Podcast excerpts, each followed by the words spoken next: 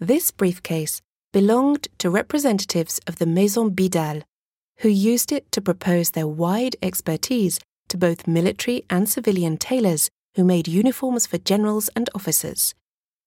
It contained elements that would be used to decorate the uniforms that were introduced in 1921 and worn by officer generals, superior officers, and their subordinates and peers. Soldiers' uniforms had become drab and austere during the stalemates in the trenches of the First World War. These meticulously confectioned insignias aimed to brighten up the officers' outfits and add a touch of shine. Although the uniforms continued to be manufactured in the khaki and horizon blue shades of the Great War, the uniform designed in 1921 was decorated with epaulettes and embroidery.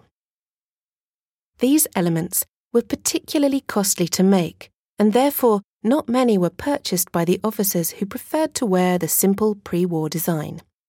This simpler pre war uniform inspired the full dress uniform that was designed in 1931. From 1922, it was no longer obligatory to wear the epaulettes.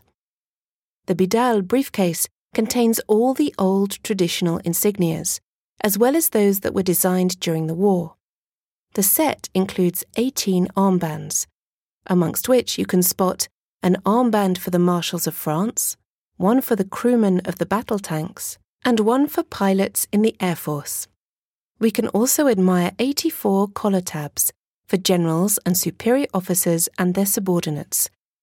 The briefcase contained examples for all the different types of military forces and services and you can also see 30 different epaulette insignias.